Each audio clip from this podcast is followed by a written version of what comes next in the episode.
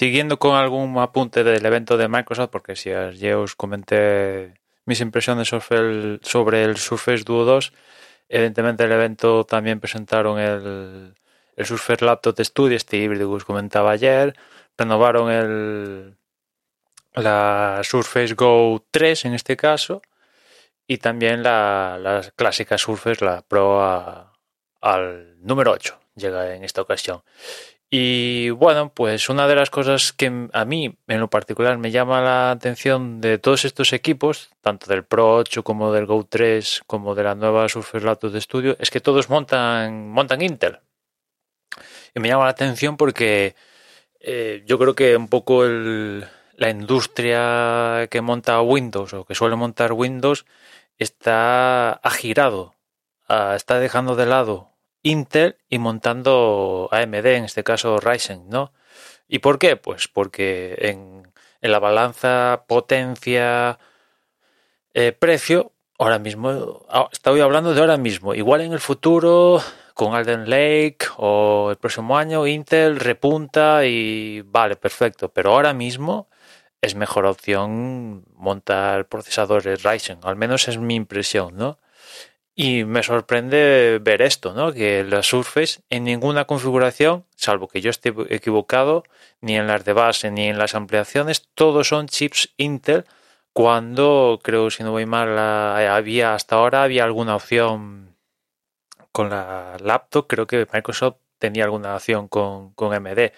Pero de aquellas ahora, yo creo que está más establecido que los Ryzen, pues en ese equilibrio prestaciones, precio están un paso por encima de los Intel de hoy en día. Del futuro, eso ya es otra cosa, pero como estos equipos van a salir ya, al menos en Estados Unidos, en España la Go 3 ya sale ya, pero tanto la Pro 8 como la laptop de estudio saldrán a principios de 2022, pues a mí me llama la atención de que mínimo, no sé, vale, ¿quieres montar Intel? Vale, perfecto, ningún problema, pero da también la opción si alguien quiere un Ryzen, lo que sea, ¿no? Porque puede ser curioso que te gastes un pastizal en una Surface laptop de estudio, super mega molona, con la Intel, creo que han puesto la como opcional, porque evidentemente no viene de base la de gráfica, la RTX 3050 Ti. Vale, perfecto, da una potencia criminal, pero después puede venir el Ryzen portátil de turno con un AMD y y, por menos dinero de lo que supuestamente, seguramente cuesta la laptop de estudio, que creo que partirá de... Mm, en dólares creo que era 1.599, una cosa así, no sé cuánto lo pondrán en euros, pero 1.700, por ahí, para arriba, pues seguro que la de Ryzen, digo Ryzen como igual Dell o otro, costando menos ofrezcan más rendimiento, ¿no? Es cierto que al final Surface siempre estás pagando ese extra mm, que es un poco el estatus que le quiere dar Microsoft a estos equipos, ¿no? Como son Surface, Laptop, tienen este estatus de diseño y tal, pero bueno, mm, a veces se paga, ¿no? Porque no es la primera vez eh, que estos equipos, que, que la propia Microsoft no cuida sus, sus equipos, ¿no? es bastante probable que estos equipos den fallos con Windows que en equipos de terceros estén funcionando perfectamente y vayan como un tiro. En cambio, en las propias máquinas que se encarga de montar Microsoft, pues Windows no acaba de ir bien. No es ni la primera, ni la segunda, ni la tercera vez que, he escuchado esto, ¿no? El propio Antonio lo ha vivido en, en sus carnes.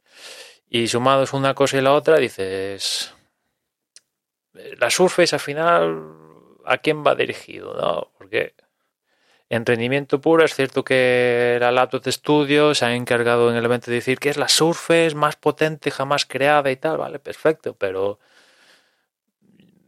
vale, es en cuanto al universo Surface. Te sales del universo Surface y seguro que alguien monta el AMD Ryzen, bueno, no sé qué modelo, el 7 o el que sea portátil con la APU o o alguna integrada también de Nvidia y costando menos de lo que cuesta esta, pues le saques más, más rendimiento, ¿no? Ya después, si quieres apelar al diseño y, y tal, pues igual hay alguien se ve atraído por la Surface, que, que eso no quieras las cosas como son. En cuanto a diseño, pues tan chulas, cualquiera de ellas, ¿no? en cualquiera de sus, de sus variantes. Eh, ahí no, no le voy a negar, ¿no? Pero el diseño es una pequeña parte de, pequeña o gran parte, dependiendo de para quién, de, todo el conjunto, ¿no?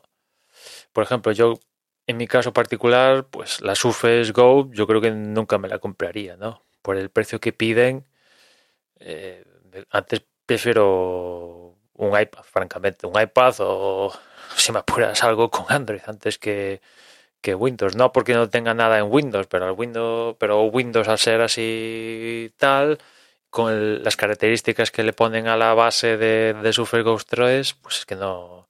Es que por esos precios tienes un iPad más potente, es cierto que no vas a tener las aplicaciones que supuestamente tendrías al tener un Windows, pero también depende del uso de cada uno. Pero ya digo, en mi caso particular, no lo pillaría. En cuanto a la Pro 8 y tal, pues igual, ahora mismo no, no recuerdo precios de la Pro 8, pero no sé. Por esos precios en torno a los precios que va a estar, que calculo que estén, ¿no? Que más de mil pavos, o un poquito menos de mil pavos, pues que quieras. Es que se hace muy duro competir con lo que ofrece Apple, por ejemplo, ¿no? Es que por mil, por mil tienes un MacBook que ahora montando los M1, pues en cuanto a potencia por ese precio, poco hay, ¿no? Poco hay. Es cierto que hay procesadores de AMD y de Intel más potentes que los M1, pero a costa de una refrigeración del copón, de un consumo de energía del copón, estamos hablando de otro de otra fisonomía de equipo, ¿no? En, ¿no? en cuanto al MacBook es que no tiene ni, ventilador ni, ni nada, lo tienes por, por 900 y pico si pillas alguna oferta o un más barato y tal. Y, y claro, eso, eso cuesta, ¿no? En fin, que resumiendo, que me, ha llamado la atención de que viendo como otros que el año pasado les costó, o sea, no, no acababan de dar, ofertar sus equipos con, con Ryzen y en cambio para este año sí ya han empezado pues Asus, Ryzen, Ryzen, eh, Razor y demás fabricantes que ofrecen sus equipos con AMD por algún motivo será, ¿no?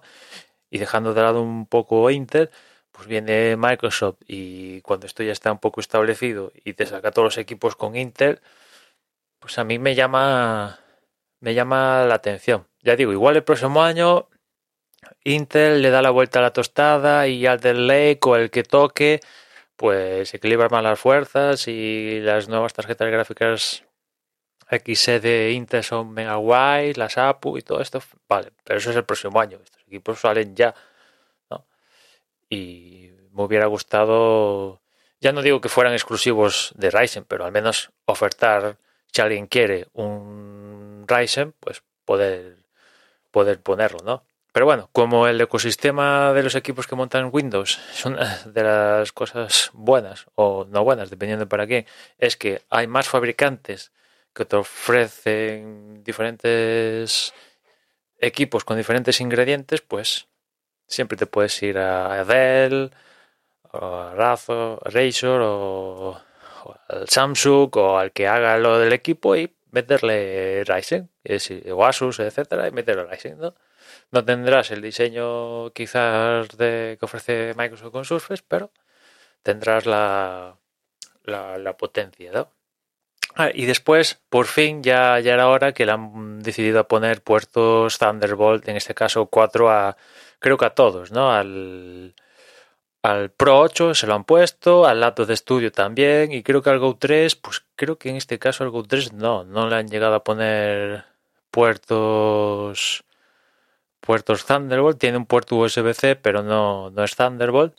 Una lástima, pues ya que está, ya que el piso que pasa por Valladolid, pues pónselo, ¿no? Pero bueno, teniendo en cuenta que el Go 3, como decía antes, el básico, sigue montando una unidad de almacenamiento en la base del equipo eMMC, pues evidentemente yo creo que, no sé, Microsoft, ponle SSD o no le pongas eMMC, que es lento, no, lo siguiente, estás pidiendo por un equipo que arranca en 439 euros, yo creo que te lo puedes permitir, meterle una unidad de almacenamiento más rápida que la eMMC. Pero en fin, ellos sabrán. Y nada más por hoy, ya nos escuchamos mañana. Un saludo.